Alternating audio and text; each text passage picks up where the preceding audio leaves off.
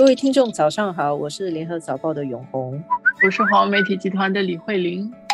礼拜天以来，在中国舆论界非常轰动的个案子，就是我们都知道的阿里巴巴集团嘛。阿里集团闹了个大丑闻，他们有一个女员工，她上个月底就举报，她跟她的上级、跟她同事去应酬客户，然后那个客户在酒桌上就猥亵他，嗯，然后他的上级跟同事没有阻止，而且一起帮忙对他灌酒。后来他完全喝醉了。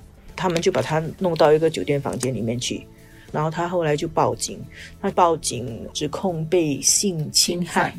阿里没有第一时间采取他满意的行为，也没有处置那个男员工。后来这个女受害者，她就把事情在网络上公开，然后在阿里的餐厅发传单，弄到全部人都知道，然后这件事情又闹大了啦。然后阿里他的张 CEO 啊他的总裁才写信给公司的员工。告诉他们这件事情。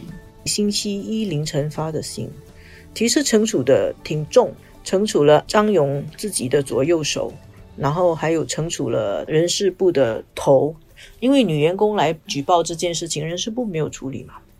不过这个事情里面就有几个话题哈，一个是讲到女性在职场的地位，然后另外一个是阿里最近很多丑闻都觉得她是作恶的资本。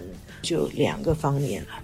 其实我们如果是从职场上女性被怎么样对待的，呃角度来看的话，这个不单是中国嘛。之前我们也看到，这整个 Me Too 的运动开始跟进行这么长的时间，包括后来它也蔓延到其他的地方，包括韩国啊这些这样的一个现象，当时候在中国没有很多的被讨论到。这个 Me Too 的这个运动啊，而我们不相信在中国是没有的，这个是长时间以来都存在的，但是为什么没有？然后这一次通过了网络发布了这个东西，那么也没有被压下来。嗯，公开之后还有添柴火，把这个事情更进一步放大的这些有很多值得解读的地方。确实是如慧玲讲的，Me Too 在美国发生了好多年了。我离开中国的时候是二零一二年哦。我离开中国以后不久，开始有看到中国的女性也开始在这个 Me Too 的口号下、旗帜下提东西，实际上没有成为一个运动。嗯，老实说，在中国的社会现状里面，男性还是比较强势的。嗯。对于女性尊重的文化不够牢固的，其实并没有一个很坚定的理念，所以之前还是零零星星的迷途，有大学里面的，有媒体界的一轮一轮，但是通常都一下子盖过去，嗯，不大成为一个声势。包括这次阿里的事情，有些人就说早几年内部已经都有传了，都有传阿里有一个高级的人员用多少钱请一个助理，其实是包养。啊，也有这种，但是通常都会盖下来。所以这次为什么会爆出来，也是因为阿里现在官方在整肃它。也就是说，很多受害的女性，当她们要为她们自己维权的时候，这个社会环境并没有去保护她，她所要对抗的那个强势力量还是一样很强势的。特别是过去这几年，中国在整治腐败的案件里面，有好多官员所牵涉到的是包养情妇啊，就是有这个。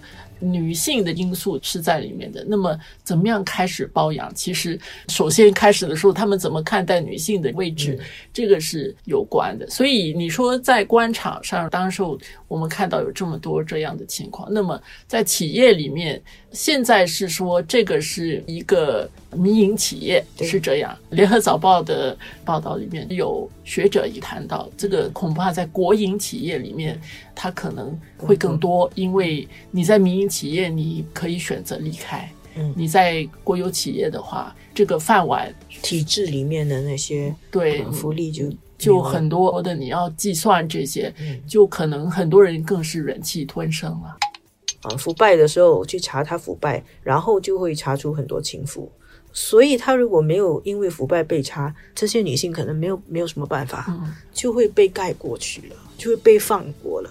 女性的地位还是要努力争取啦。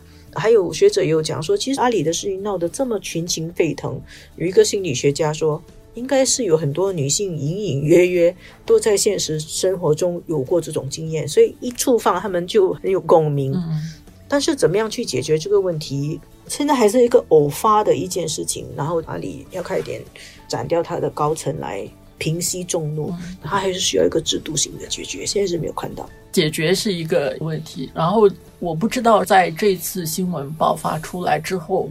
接下来我们是不是会看到它形成一个运动，还是这个火点燃，它很快的也会被扑灭掉？其实那个时候你也可以再进一步解读。我觉得还要看一下这一波下来的那个趋势是怎么样的。